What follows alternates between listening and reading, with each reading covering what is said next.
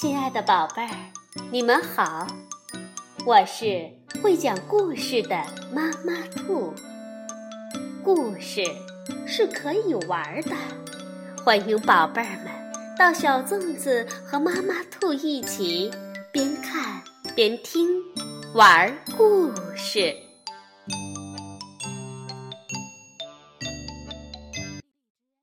宝贝儿，晚上好，欢迎收听。妈妈兔的花样故事，我们都听过三只小猪的故事，但是今天呢，我要讲的三只小猪可有点不一样。三只小猪不一样，是由法国的克里斯蒂诺曼·菲勒密文，法国的玛丽安娜·百西农图，贾彤翻译，长江少年儿童出版社出版。三只小猪生活在同一幢房子里面。这幢房子是用混凝土修建的，又大又漂亮，还装了门锁。三只小猪过得快活极了，除了一点，老大艾克多实在是太啰嗦了。他不停地对两个弟弟唠叨着：“你们就知道玩儿，别总记着玩儿，要劳动。别忘了，你们能住上这么坚固的房子，多亏了我的严肃认真。”嘿嘿，你肚子上有毛。最小的小猪泰利捂着肚子大笑起来。哼，居然还嘲笑我！要不是我，你们怎么可能躲过那只凶恶的大灰狼？嘿，呃，你膝盖上有毛？老二比古迪完全不想听这些。这天早上，艾克多对弟弟们说：“我要去城里买东西。”你们最好乖乖的，不许表演马戏，不许洗泥浆浴，通通都不许。拜托你们去做点有意义的事儿。可是哥哥前脚刚走，两个弟弟就开始行动起来。他们拿出巧克力酱，开始大吃起来，并且弄得满地都是。他们用剪刀剪破了毛毯，弄得到处都是毛线。他们拆下灯罩戴在头上，拿起羽毛枕头四处追打，枕头里的羽毛飘得到处都是。他们跑进厨房，把锅当帽子戴在头上，用红色的番茄酱涂满了墙壁。呵 啦啦，到处都乱糟糟的。艾克多要发狂了，他嘴上有毛。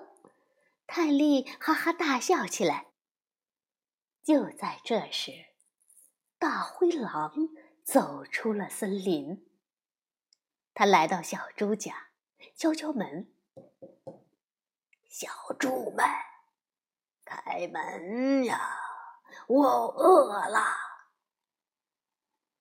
比古迪颤抖着回答说：“呃，走开！你这只大恶狼，我们绝不会给你开门的。”泰利的牙齿也直打颤。没错，别来烦烦我们！狼奸笑了起来：“嘿嘿，这一次你们俩就别想逃了。”还好，那只狡猾的猪不在家。我要用电锯锯开你们的门，把你们生吞掉。这时，泰利冲着二哥使了个眼色，然后喊道：“我要是你的话，我就不这么做。”哦，是吗？那是为什么呢，长毛的小猪仔们？那是因为，因为因为布朗大王在我们家里。哦，是的，比古迪接着说：“他比龙卷风还有劲儿，非常可怕，毫不留情的。”大灰狼听了，却大笑起来：“哈哈哈，这个理由可真不赖！给我好好介绍一下你们这位吓人的猎人吧。”你确定要这么做吗，狼先生？你不害怕吗？害怕？我？你在说笑吗？长着螺旋尾巴的大香肠？呃，那好吧，进来。泰利说着，就把门敞开了。大灰狼先生。你要当心，别滑倒。捕狼大王打猎回来的时候，把泥巴弄得到处都是。哦，瞧瞧，大灰狼开着玩笑说。小猪说：“这里是客厅，瞧瞧他干的好事。布朗大王在地毯上拔光了一只小鸟的羽毛，也不打扫干净。”一只小鸟，大灰狼问。比古迪回答说：“呃，是啊，他把鸟肉放在布狼的陷阱里呢。”泰利打断了比古迪的话：“他可能在浴室里。”“呃呃，肯定是。”比古迪马上明白了泰利的意思，赶紧接着说。布朗大王真是个令人反胃的家伙，他把狼毛弄得到处都是。看来他今晚已经把狼锯成好几段了。他他他已经把狼锯了？大灰狼支支吾吾的问：“呃，是啊，就是用他那把电锯。我们去厨房瞧瞧。”泰利喊道：“他一定做了夹着狼脑袋肉泥的三明治，或者是撒了孜然的小狼肉香肠。哦，老天呐，埃克多要不高兴了！布朗大王把狼血抹在了墙上。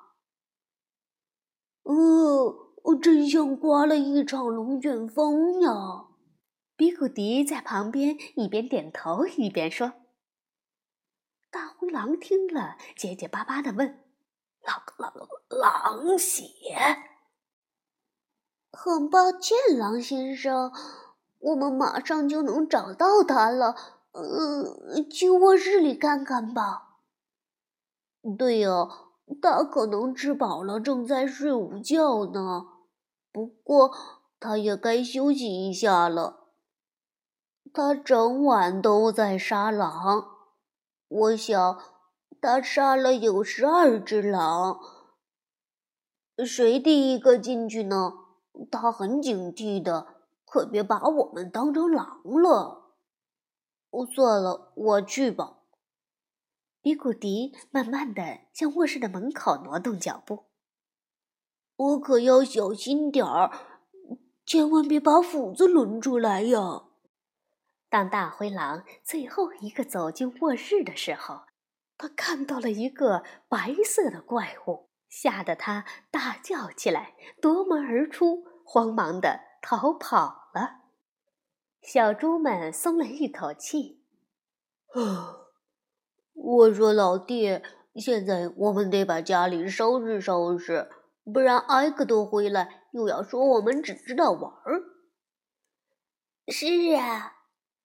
泰利叹了口气：“之前我们真不该说他是一个令人讨厌的家伙。”话刚说完，就听见埃克多哼着歌回来了：“哩啦哩啦哩，我回来了。怎么样？你们有没有乖乖的？我不在的时候，你们都干嘛了呀？”泰利回答说。呃，没什么大不了的事，就是修补修补房子啦，做做饭啦。比古迪也说：“呵，都是些小事。我们重新铺了床，还打扫了地毯呢。”埃克多听了，喊道：“哦嘿，没想到你们这么快，我真高兴。这样我们才能少遇到点麻烦嘛。”好，宝贝儿，故事讲完了。这的确是三只不一样的小猪呢。晚安，宝贝儿。